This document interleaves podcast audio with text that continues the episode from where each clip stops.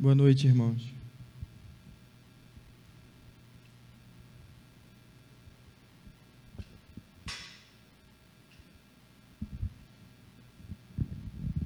Você poderia abrir sua Bíblia no livro de Efésios, capítulo 1.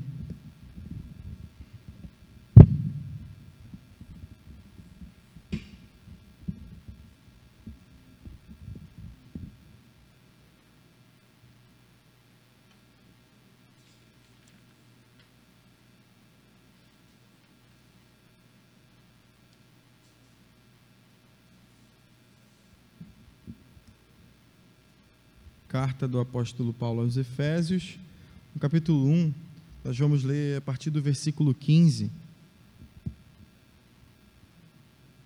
Amém? Todos encontraram? Amém? A palavra de Deus diz o seguinte: Por isso também eu, tendo ouvido falar da fé no Senhor Jesus que há entre vós e do vosso amor para com todos os santos, não cesso de dar graça por vós, lembrando-me de vós nas minhas orações, para que o Deus de nosso Senhor Jesus Cristo, o Pai da glória, vos dê espírito de sabedoria e de revelação no pleno conhecimento dele, sendo iluminados os olhos do vosso coração, para que saibais qual é a esperança do chamado que ele vos fez quais são as riquezas da glória da sua herança nos santos? E qual é a suprema grandeza do seu poder para conosco, os que cremos, segundo a atuação da força do seu poder, que atuou em Cristo, ressuscitando dentre os mortos e fazendo-o sentar-se à sua direita nos céus, muito acima de todo principado, autoridade, poder, domínio e de todo nome que se possa ser pronunciado, não somente nesta era, mas também na era vindoura. Também sujeitou todas as coisas debaixo dos seus pés, para que seja cabeça sobre todas as coisas, e o deu à igreja, que é o seu corpo, a plenitude daquele que preenche tudo em todas as coisas. A carta do apóstolo Paulo aos Efésios é muito especial ela é um trecho muito especial da Bíblia. Paulo geralmente escrevia suas cartas para as igrejas para resolver algum problema, né? Em Gálatas, por exemplo, a gente sabe que alguns falsos mestres estavam no meio da igreja ensinando um outro evangelho. Paulo fala: olha, não deixe ninguém pregar outro evangelho para vocês. Não deixe ninguém apresentar um evangelho diferente daquele que foi apresentado pela graça de Deus. A carta de Paulo para Timóteo, as duas cartas, por exemplo, Timóteo estava pastoreando algumas igrejas e Paulo tinha um propósito de ajudá-lo a governar a igreja. A carta de Colossenses, por exemplo, a gente sabe que Paulo estava querendo combater algumas heresias na igreja, que a igreja estava tentando cair naquela época, estava começando a acreditar. A carta aos Coríntios, quantos problemas os coríntios enfrentavam? Um, um, um, membro da igreja que tinha se deitado com a mulher de seu pai, uma problemática a, a, respeito dos dons e do uso dos dons espirituais no meio do culto, e vários outros problemas. Então, geralmente, Paulo escrevia suas cartas para resolver algumas coisas, porque ele, como apóstolo, tinha a incumbência da parte de Deus de governar a igreja e de é, é, auxiliar no crescimento espiritual da igreja na sua base, nos seus primórdios, nos seus princípios. Na própria carta de Efésios ele fala que a igreja ela é fundamentada no fundamento, ela está alicerçada no fundamento dos profetas e dos apóstolos. Ele sabia dessa sua incumbência. Mas a carta de Efésios, ela não tem por objetivo resolver problemáticas da vida da igreja. O único objetivo da carta de Efésios é expor a grandiosidade do Evangelho. Por isso que do começo ao fim ela é linda. Por isso, do começo ao fim, Paulo usa inúmeros adjetivos, tentando expressar coisas que são inexprimíveis, tentando escrever coisas que a mão humana não pode escrever, porque a mente humana não consegue conceber. Mas pelo Espírito Santo, pela soberania de Deus, Paulo é cheio do poder de Deus para escrever essas palavras para nós. Apenas seis capítulos. É muito pequenininho, mas é cheio de poder. porque trata das coisas mais sublimes do Evangelho. O capítulo 1 de Efésios, esse primeiro capítulo, Paulo fala de tantas bênçãos de Deus para nós. Paulo fala de tantas coisas que eu acredito que é impossível um ser humano nessa vida conseguir contemplar todas elas em sua totalidade, com perfeição.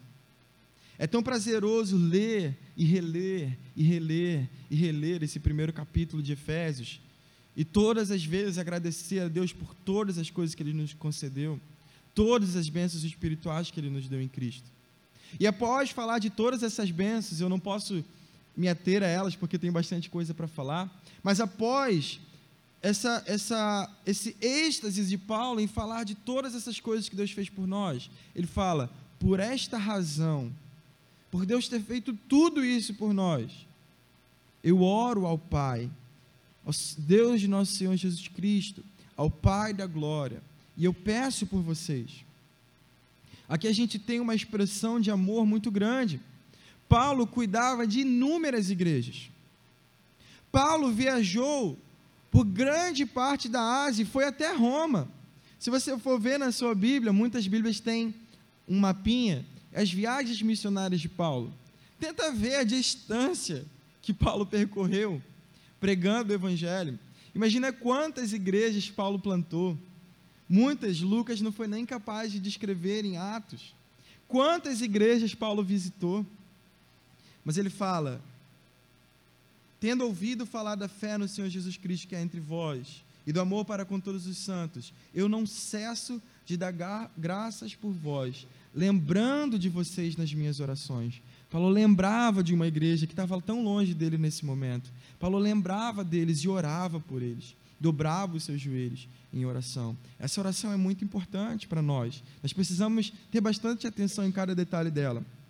E o que Paulo pede, em primeira instância, é: eu peço a Deus que Ele vos dê espírito de sabedoria e de revelação no pleno conhecimento dele.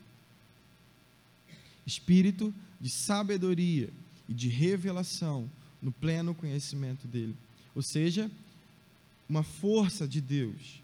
Espírito, algo que vem do Senhor, uma força de Deus que capacita o homem a compreender quem Deus é. A palavra que Paulo usa, sabedoria, é sofia. Sabedoria. A gente aprende na escola né, que filosofia, filos é amor, então o filósofo é aquele que tem amor pela sabedoria. E a palavra revelação é a palavra apocalipse. Talvez você não saiba, mas apocalipse não significa o fim de tudo, né? O fim do mundo, né? A gente, quando vem filmes de ficção, apocalipse, ah, vai vir um apocalipse, é o fim do mundo. Não, na verdade a palavra apocalipse significa revelação, porque a primeira palavra lá é revelação, revelação de Jesus Cristo. E essa palavra, ela significa literalmente, o seu uso no dia a dia, para o grego, era literalmente descobrir. Ou seja, se tinha uma coisa debaixo de uma toalha e você retirava essa toalha, você estava descobrindo, você estava revelando. Então, quando Paulo fala, eu peço a Deus um espírito, uma força, um poder, uma capacidade para ter sabedoria, entendimento e para descobrir algo que necessariamente estava encoberto. Porque Deus, irmãos, Deus é mistério. O ser humano tem muitas questões. O ser humano se faz muitas perguntas. E na história da humanidade, o ser humano encontrou diversos problemas para pensar, para raciocinar, para tentar encontrar respostas. O ser humano tem diante de si diversos mistérios. De onde nós viemos, para onde nós vamos, o que acontece depois da morte. Mas dentre todos esses mistérios, não há mistério maior do que Deus. Porque se você responde à pergunta quem é Deus, todas as outras coisas são solucionadas. Porque Deus, se Ele existe, e se Ele é o Criador de todas as coisas, Ele necessariamente é a resposta para tudo. porque Ele que fez todas as coisas. Deus é mistério. Deus não consegue entrar de forma simples dentro da cabeça humana. E o ser humano está batendo de porta em porta e perguntando: Deus está aí? Deus está aí? Deus está aí? Cadê Deus? Deus é o sol? Deus é o campo? Deus é o vento? Deus é a vida, Deus é o rio, Deus é o mar, o que é Deus? Eu vou adorar essa madeira, eu vou adorar esse pedaço de gesso, eu vou adorar essa pedra, eu vou adorar essa árvore, porque talvez isso seja Deus, talvez essa árvore seja Deus, talvez esse toco de madeira seja Deus, mas onde está Deus? E o ser humano sozinho jamais conseguirá responder essa pergunta. Porque o pecado afetou o nosso espírito, a nossa alma, o nosso coração. A gente não consegue encontrar Deus sozinho. Mas Deus não está de um todo oculto. Ele é mistério, mas ele é um Deus que se revela. Ele é um Deus que se revela a nós. E um dia um homem muito doido, muito maluco, chegou para Deus e falou: Deus, eu te rogo, eu te clamo, eu te peço, eu te imploro que me mostre a sua glória. E Deus falou: Olha, Moisés, eu não posso atender assim, tão literalmente, seu pedido, mas eu vou me revelar para você.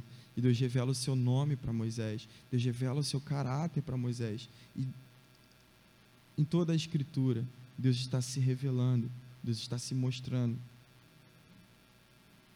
E o conhecimento de Deus produz em nós vida.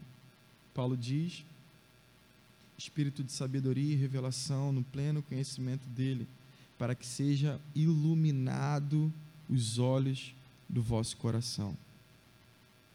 A nossa condição sem essa revelação de Deus é uma condição de cegueira. Nós somos pobres, cegos e nus. Nós somos como aquele cego no caminho para Jericó. Quando Jesus passou, ele gritou, ele berrou: Jesus, filho de Davi, tem compaixão de mim. E as pessoas falaram: para de gritar, seu chato.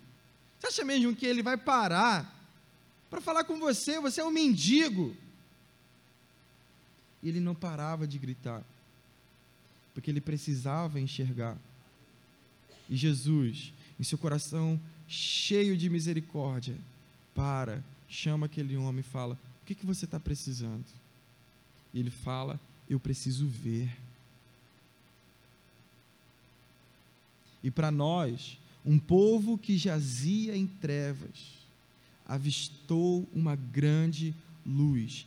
Deus se fez carne, tabernaculou entre nós e se revelou e se mostrou em graça, em amor, em misericórdia, em justiça.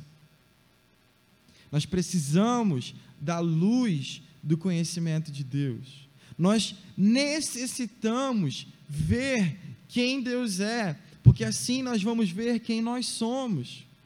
E todos os nossos problemas e todos os nossos mistérios são resolvidos com o conhecimento de Deus. Conhecer a Deus, o conhecimento de Deus, é como uma lamparina acesa na escuridão do nosso coração. Eu quero te desafiar por um momento a lembrar quando você ainda não estava em Cristo. E a tentar recordar as coisas absurdas que você acreditava. O homem sem o conhecimento de Deus, ele acha que aquilo que é mal é bom. Quantas coisas que hoje você vê que eram horríveis, mas na época você achava uma, mil maravilhas. Como a prostituição, o adultério, a mentira, a embriaguez, Hoje, quando você olha para todas essas coisas, o seu coração já iluminado por Cristo, consegue perceber que isso é mal. Mas houve uma época em que você achava que isso era bom. Olha que contradição.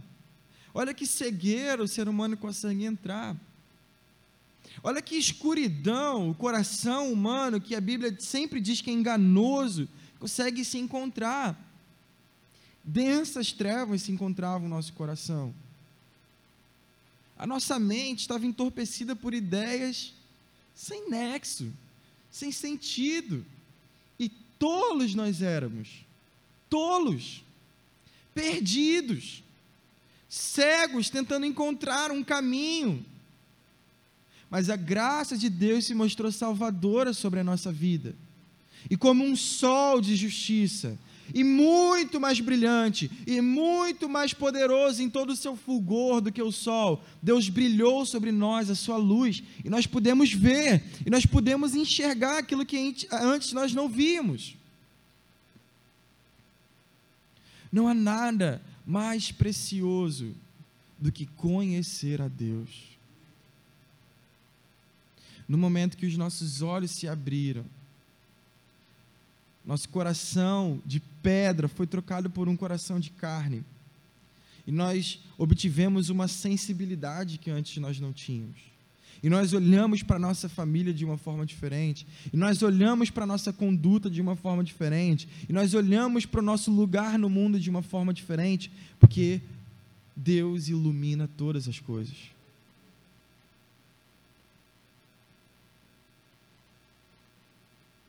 Mas ainda hoje, o nosso coração enganoso tenta nos dar uma rasteira, tenta nos passar a perna e tenta fazer a gente acreditar que aquilo que é mal continua sendo bom e que aquilo que é bom não deve ser tão valorizado assim. E é por isso que até hoje nós pecamos. É por isso que até hoje eu e você, alguns dias, acordamos, estamos tão preocupados com as nossas rotinas, com os nossos afazeres, com as nossas obrigações, que nós nem sequer lembramos da glória de Deus, sendo que a glória de Deus é o sentido de todas as coisas. Por isso, Paulo, com muito amor por essa igreja, mesmo quando ele estava passando frio, porque a gente sabe, sabe que a vida de Paulo no campo missionário era muito árdua.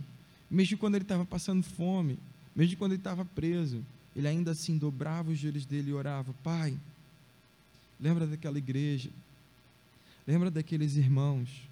Eu te peço que o Senhor os dê um espírito de sabedoria e revelação, que eles precisam te conhecer, há verdades que eles ainda não conhecem, há tanta profundidade no Senhor que eles ainda não acessaram, Senhor. Eu peço que o Senhor ilumine os olhos do coração dos meus irmãos.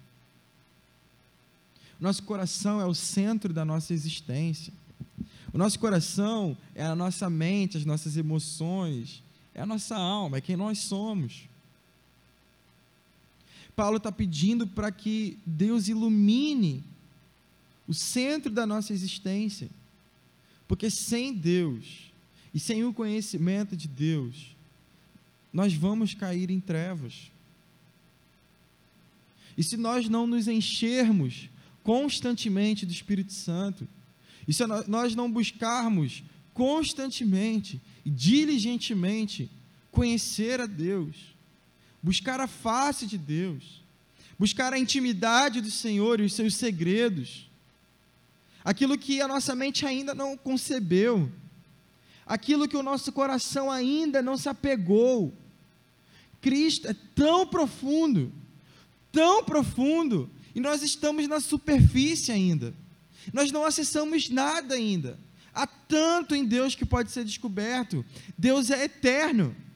E vida eterna é conhecer a Deus e a Jesus Cristo a quem ele enviou. Você já pensou o quão entediante seria a eternidade se nós já tivéssemos conhecido a Deus? Não, eu já sei, eu já experimentei, eu já tudo que tinha para me alegrar em Deus e para conhecer de Deus eu já conheço. Sendo que isso é impossível. Deus é eterno, Deus é infinito. Deus não pode ser limitado por nenhuma cerca. A sua cabecinha pequenininha não conseguirá jamais limitar o Deus dos céus, o Senhor dos exércitos. Eu já conheço a bondade de Deus, já, Guilherme. Não conhece. Eu já conheço a graça de Deus. Não conhece.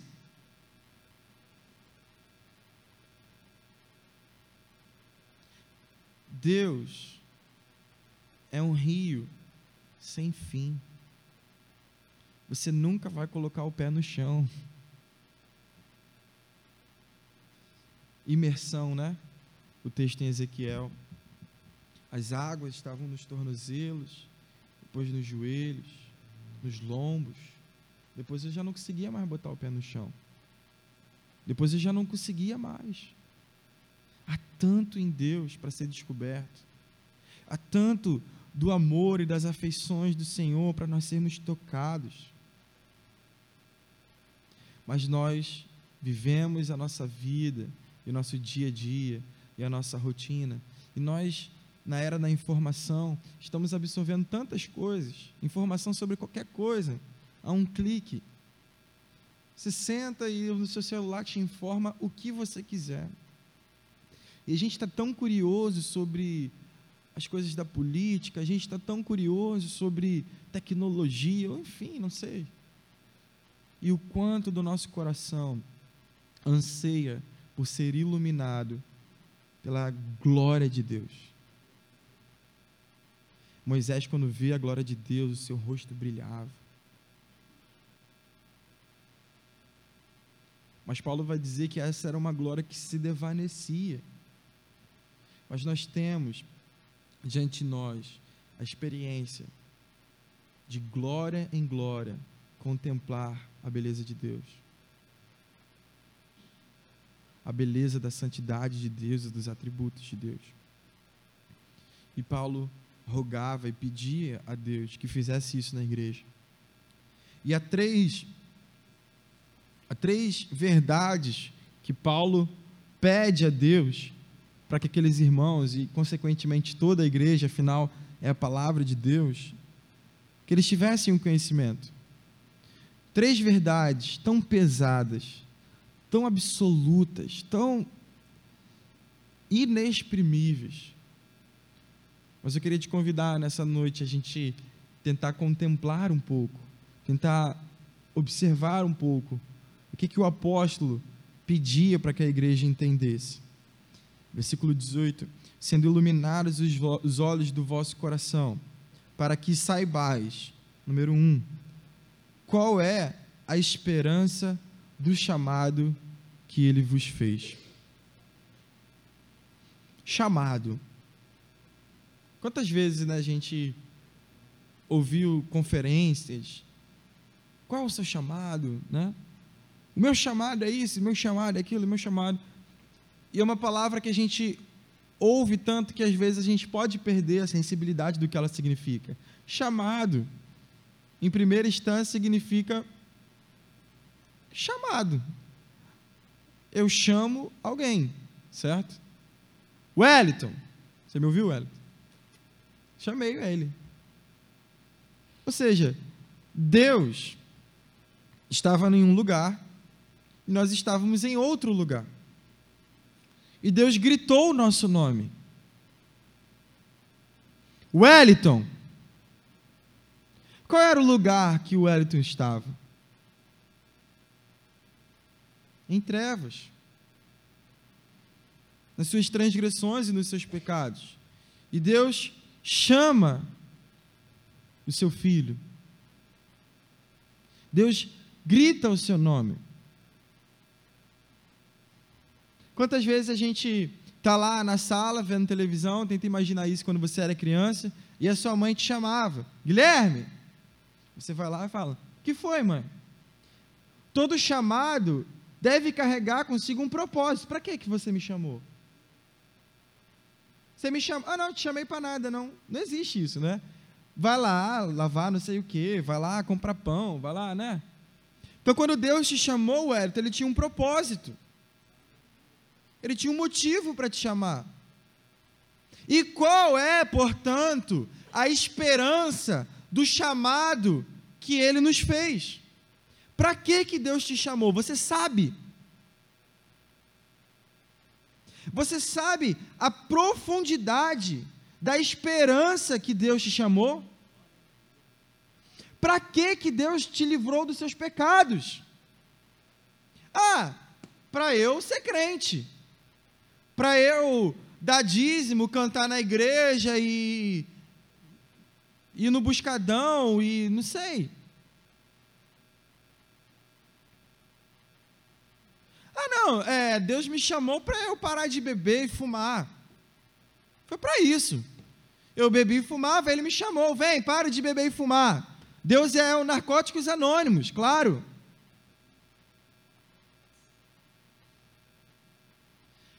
Se nós fôssemos pessoas que conhecessem em sua profundidade a esperança para a qual Deus nos chamou, nós viveríamos tão intensamente as propostas do Evangelho. Nós viveríamos tão radicalmente as propostas desse chamado. Porque quando Deus nos chama, Ele nos propõe tantas coisas. E nós devemos acessar essas maravilhas de Deus. Mas primeiro a gente precisa saber o que, que é. Para que, que Deus chamou? Qual a esperança? Qual a expectativa? O que, que seu coração procura? Hoje, pensando na palavra, eu fiquei muito intrigado com o quanto a Bíblia fala a palavra buscar a Deus. Eu estava até falando com a Estela, falou, você já, já preparou? Eu falei, eu estou com alguma coisa na minha cabeça, estou até tendo dificuldade, porque eu estava pensando em uma coisa agora, eu estou com uma coisa na minha cabeça aqui. Buscai, buscai, buscai, procure, encontre, vai atrás, procura, procura, busca. O que é buscar? É ir atrás de uma coisa que você não tem. Você não busca uma coisa que você tem. Tem como eu buscar meu celular? Não tem, está dentro do meu bolso. Busque a Deus. Buscai o Senhor enquanto ele pode ser encontrado. Buscai o Senhor enquanto ele pode ser achado.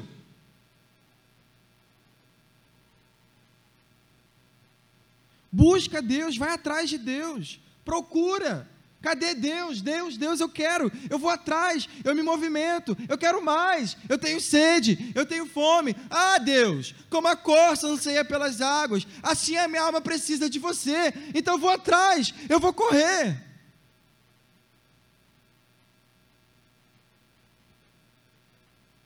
E que cristianismo é esse que a gente vive parado, estagnado? Deus me chamou para ficar parado. O nosso chamado tem uma esperança. Deus te chama e te dá um propósito, te dá um alvo eterno, cheio de significado, que vai dar sentido para tudo na sua vida. Qual é o sentido de lavar louça? Qual é o sentido de criar filhos? Qual é o sentido do meu trabalho, Deus? Para que, que eu estou fazendo isso? A esperança do chamado ilumina todas as áreas da nossa vida e dá significado para tudo.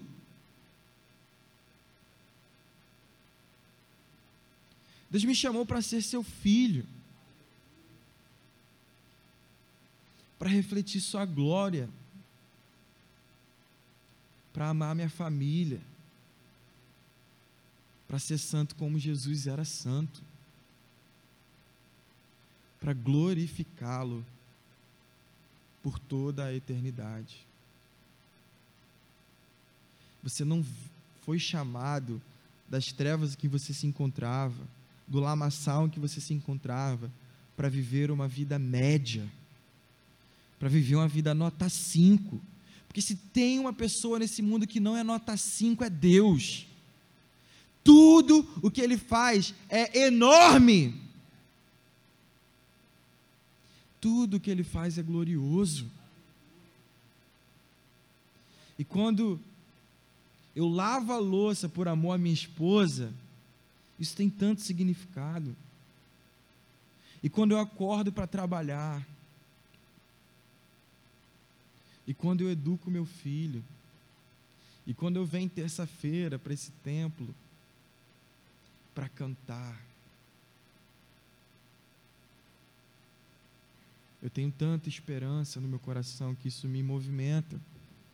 A esperança é um alvo, é um destino, é um lugar que eu vou chegar. Eu espero, quero ir para lá. Ó oh, Deus, nos dê espírito de sabedoria e revelação para compreender a esperança do chamado que o Senhor nos fez. Número 2, ainda no versículo 18, para compreender quais são as riquezas da glória da sua herança nos santos. Herança é aquilo que um pai deixa para um filho de valor. E a gente vê na Bíblia que Jesus, ele almejava a sua herança e por isso ele se submeteu a viver uma vida na carne, no corpo, almejando a herança, almejando o fruto da sua posteridade, almejando a recompensa que ele receberia. E Paulo vai falar que nós somos co-herdeiros com Cristo. Cristo realizou o trabalho e nós recebemos a herança. Na antiguidade, somente o, o filho mais velho recebia a herança. Porém, ele tinha a incumbência de dividir com os seus irmãos a sua herança. A gente não fez nada. A gente não era nem para ser filho, já fomos adotados, já está de bom tamanho. Mas Jesus nos dá a sua herança. E é por isso que a gente vai lá no finalzinho da Bíblia e a gente vê eles serão sacerdotes do Senhor e reinarão com Deus. Essa é a herança de Jesus. O reino pertence a Ele. Ele venceu. Ele é o cordeiro que venceu. E comprou para Deus um povo de toda tribo, toda língua e todas as nações. Ele venceu. Mas um dia, ele falar: Venham, benditos do meu Pai, e entrem no meu reino. Ele nos dará a responsabilidade de reinar com Ele. Seja sincero com você mesmo. Quantas vezes essa semana você lembrou que um dia você vai reinar com Cristo? Eu te garanto que essa semana passou pela sua cabeça as contas que você tem que pagar, a louça que você tem que lavar, né? O banheiro que você tem que lavar e a peça no carro que você tem que trocar e, enfim. Quantas as vezes, quantas vezes passou lá na sua cabeça assim, cara, um dia, lá em Jerusalém, Jesus vai estar lá, governando toda a terra. E eu vou governar junto com ele. Não precisa responder, não. Você poderia ter um destino mais glorioso. Você poderia ter uma herança maior do que essa. Se eu dissesse para você, eu tenho aqui um papel, tá? E esse papel ele diz que daqui a um ano você vai receber 100 milhões de dólares. Você vai pensar nesse papel todos os dias da sua vida durante esse ano. Não vai ter um dia de 365 que você não vai pensar nessa desgrama desse papel. Você já vai talvez até fazer dívida, pensando no que está aqui. Você já vai comprar uma casa, já vai comprar um carro, já vai falar, aí galera, tá tudo por minha conta hoje, vamos lá no pastel. Não, até mais caro, né? Pelo amor de Deus. Você vai pensar nisso aqui todo dia. Fala, não, isso aqui é uma herança que eu estou deixando para você. 100 milhões de dólares. 500 mil reais, meio bilhão, dá para comprar bastante coisa. Está aqui, ó. Daqui a um ano, dia 19 de julho de 2023, é teu. Você vai pensar nisso, você vai ansiar por isso, você vai falar disso, você vai ficar porrinhando os outros. Não veja a hora, não veja a hora, não veja a hora. Dia 19 de julho. Você tem uma herança muito maior do que 100 bilhões, trilhões, quadrilhões. E você nem lembra. Por quê? Porque os olhos do seu coração não foram iluminados o bastante. Porque o seu coração enganoso te deu uma rasteira. E faz você valorizar aquilo que é pequenininho e faz você esquecer aquilo que é grande. E você lembra todo dia de coisas triviais. E a sua cabeça está cheia, você precisa ir no psicólogo de tão cheia que está a sua cabeça, de estresse, de coisa que Deus resolve assim. E coisa que tem valor, que tem peso, que o ladrão não rouba, que a traça não corrói, você nem lembra. Eu nem lembro.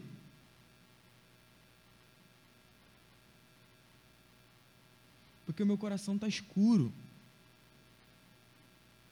entorpecido,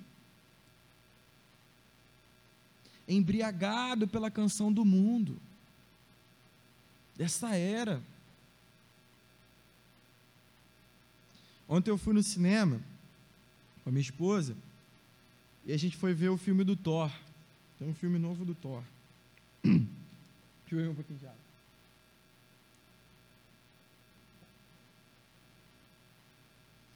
Alguém viu o filme novo do Thor? Alguém viu? Legal, né? E aí tem um momento que o Thor ele vai na, na chama a cidade da onipotência. Que segundo ele, ele né, nessa cidade viveriam os maiores deuses e tal, enfim. E quando mostra assim é, aquela cidade, uma ficção, mas era uma coisa tão linda, cara. Tudo de ouro, assim, sabe? As árvores verdes e a coisa mais linda do mundo. E do nada me veio na cabeça, cara, João, o apóstolo João, ele viu a sala do trono de Deus, ele viu a Nova Jerusalém. Ele viu de verdade, cara. As ruas de ouro e o trono de Deus, e ele viu. Você imagina? E hoje eu fiquei pensando, você realmente acha que depois de ter visto a Nova Jerusalém com os seus olhos, será que João ficou se preocupando com coisa boba e besta?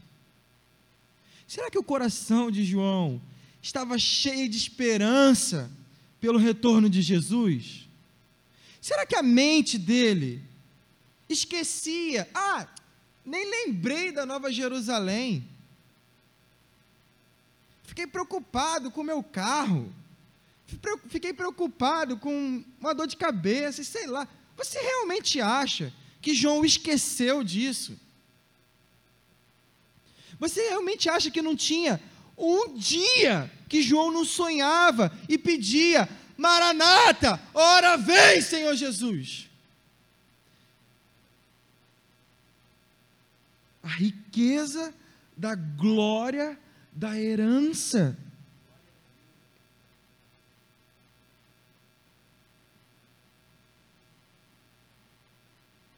A nossa mente, nosso coração precisa ser iluminado para conhecer isso. Número 3, versículo 19. E qual é a suprema grandeza do seu poder para conosco, os que cremos, segundo a atuação da força do seu poder. Como eu falei em Efésios, Paulo está tentando com as palavras humanas captar aquilo que é magnífico. E ele usa quatro sinônimos. E aqui na nossa tradição em português, ele até ficou com dificuldade em encontrar na língua portuguesa palavras, e ele usa duas vezes a mesma palavra. A suprema grandeza do seu poder, segundo a atuação da força do seu poder. São quatro palavras diferentes no grego. dínamo. Primeira palavra é dínamo, a raiz de dinamite. A palavra que foi traduzida como atuação, na minha Bíblia, talvez na sua, esteja eficácia. Alguém está escrito eficácia? Energeia, energia. Então, Paulo está falando para que a gente precisa. Ele está pedindo para Deus para que a gente entenda, tenha sabedoria e revelação. Qual é a suprema grandeza do seu poder para conosco, segundo a energia, a eficácia da força do seu poder. Ou seja, ele está falando de um bilhão de bombas atômicas juntas. Uma força, um poder, um negócio extraordinário. Tenta pensar no quanto poder foi necessário para Deus criar o universo. Até hoje, o ser humano nem sabe o tamanho do universo, quantas estrelas, sóis e astros existem. Se você já viu o Discovery Channel alguma vez, você já viu que a gente é muito pequenininho, né? E esse universo enorme aí, como que Deus fez isso? Como que Deus foi capaz de fazer tanta coisa? Deus é muito forte. Deus é muito poderoso. Deus abre o mar. Deus faz a terra parar de girar. Deus fecha a boca de leão. Deus é forte. Deus é poderoso. Mas Paulo está falando, ele não está falando para a gente compreender o tamanho do poder de Deus para criar as coisas. Qual o tamanho do poder de Deus para fechar a boca do leão ou para vencer uma guerra? Ou... Não. A grandeza do seu poder operando em nós. Ou seja, houve uma força, um empenho, um milagre que Deus fez em mim, que Deus fez em você, que a gente precisa entender que a gente ainda não compreende. Qual é a força necessária, Bruno, para tirar um homem das jaulas do inferno e colocar esse homem assentado à direita de Deus em Cristo? Porque Paulo vai dar uma ajuda gente. Ele fala esse poder que atuou em Cristo, ressuscitando dentre os mortos e fazendo-os sentar à sua direita nos céus. Jesus estava na mansão dos mortos e Deus, o Pai, ressuscita o seu filho e eleva ao nome acima de todo nome, no céu, na terra e debaixo da terra. Esse poder, essa força atuou em você, atuou em mim e te livrou dos seus pecados e te livrou da sua culpa. A gente é tão pecador, mas tão pecador, que a gente nem sabe de verdade o tamanho do nosso pecado. E é por isso que a gente nem valoriza tanto assim, às vezes, essa milagre de Deus, que é a redenção. A gente vem para a igreja, a gente canta, ah, Deus me salvou, me libertou, amém, que bom. Paulo vai dizer em Coríntios que foi da mesma ordem, do mesmo poder e da mesma força com que Deus disse: haja luz lá no começo. Você era difícil de sair do inferno, não era fácil. Mas Deus é poderoso. Por isso que eu adoro aquela música que a gente canta, e não há nada que resista ao seu poder, nem pecado, nem o mal. Livre estou. O seu pecado te aprisionava, te prendia, e você jamais conseguiria se livrar dessas correntes. Mas Deus é forte e poderoso e te salvou. E talvez você não saiba disso, mas Deus te fez assentar com Cristo nas regiões celestiais. Por isso que Cristo está agora à direita de Deus, no lugar mais importante do universo, e ele intercede por nós. Você tem noção? Você tem noção do que, isso significa? Existe alguém que basicamente é a pessoa mais valiosa do universo, e ele está conversando com a também mais valiosa do universo, filho e o pai. Ele está falando: olha lá o Anselmo, olha lá a Aniele. Vamos fazer isso nele. Vamos fazer isso. Vamos trabalhar isso nele. Ele está falando, está pedindo, está intercedendo por nós, um sacerdote. E você está dormindo e ele trabalha por você.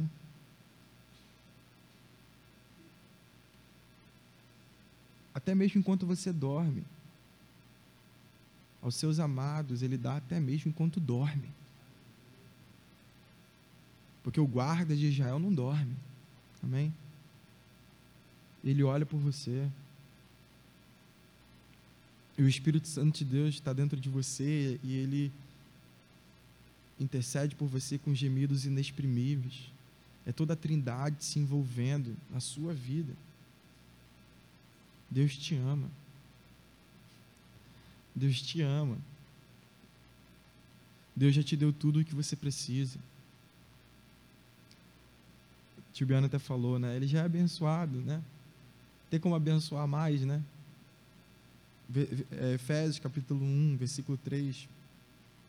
Bendito seja Deus, o Pai de nosso Senhor Jesus Cristo, que nos abençoou com todas as bênçãos espirituais nas regiões celestiais em Cristo. Tudo. Não tem nada mais. O poder de Deus já te deu tudo o que você precisa. Tudo, tudo, tudo, tudo, tudo, tudo. Você só precisa viver isso. Você só precisa experimentar isso. Você só precisa aplicar isso na sua vida.